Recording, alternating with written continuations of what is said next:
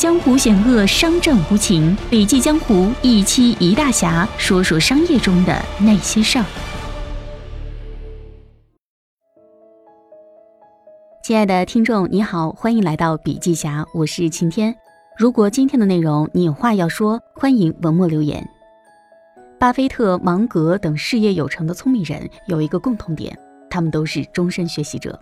但是，想成为二十一世纪的终身学习者，面临两个困境，那就是信息过载和学习方式陈旧。怎么办呢？答案是在认知科学指导下学习。那什么是认知科学呢？如何将认知科学应用到学习当中呢？接下来就来听听北大心理与认知科学学院教授、博士生导师魏坤林的建议吧。在生活中，我判断一个人是否有前途，不是看一个人是否聪明，而是看他对事物是否有强烈的好奇心，是否有强大的学习能力。我发现那些在事业上有建树的人都有一个共同的特质，他们都是终身学习者，都对知识有着常人难以想象的渴求。不要把学习当做一时半会儿、某个时间段的任务，而是要把学习当做贯穿自己一生的事业。要成为终身学习者，但是在这个时代，想成为终身学习者，还得应对两个问题：第一个是信息过载，第二个是学习武器落后。因此，我们需要一种可应对信息过载时代的学习方式，一种能在未来持续提供指导的学习方式。那么，在目前的学术研究下，我比较认可的是认知科学指导下的学习方式。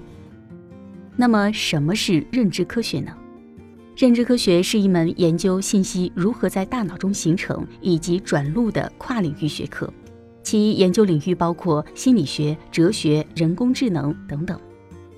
它主要研究人类如何获取信息、处理信息并做出决策。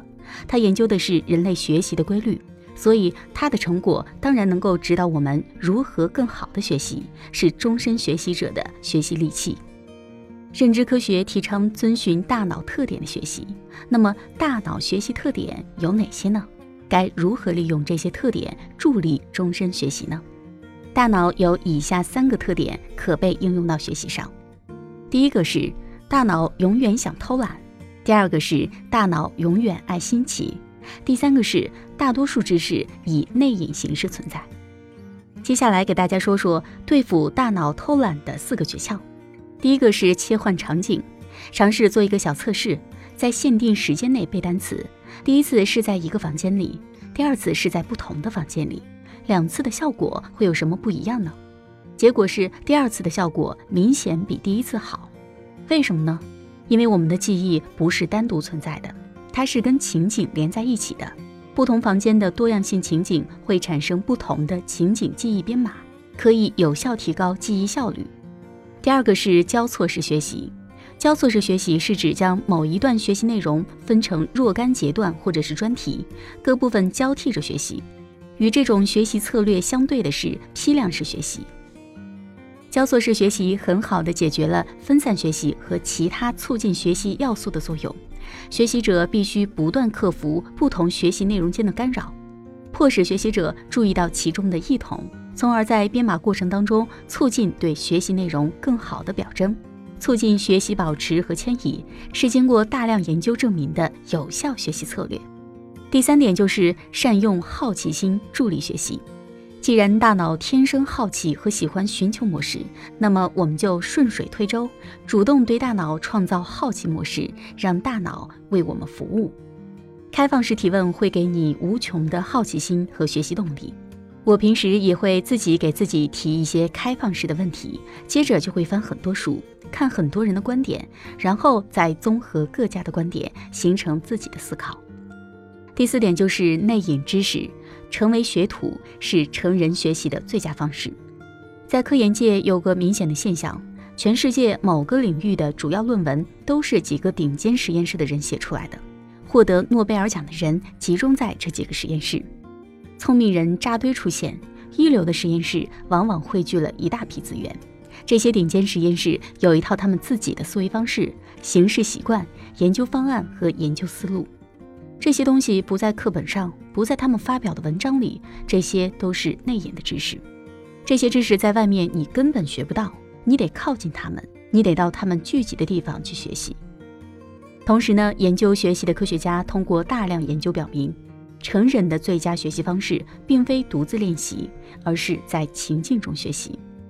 普通人想进入一个领域，有效方法是直接进入相关情境，找到自己的学习共同体，然后围绕重要成员转，做一些外围工作。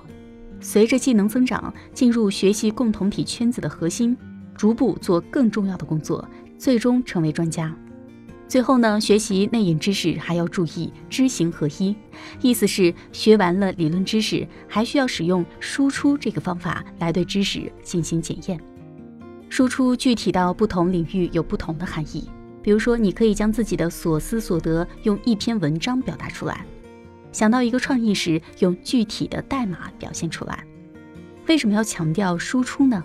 因为你可以看一辈子书，把各个学科都打通，但是最后如果不落实到行动上，对知识的理解和学习都是不够的。只有在行动中，你才会发现自己掌握的知识是有漏洞的，才会发现以前认为自己理解了的东西，其实并没有理解。好了，今天的音频分享就到这里结束了，希望对你有所帮助。时间有限，更多精彩内容还需阅读全文。明天见。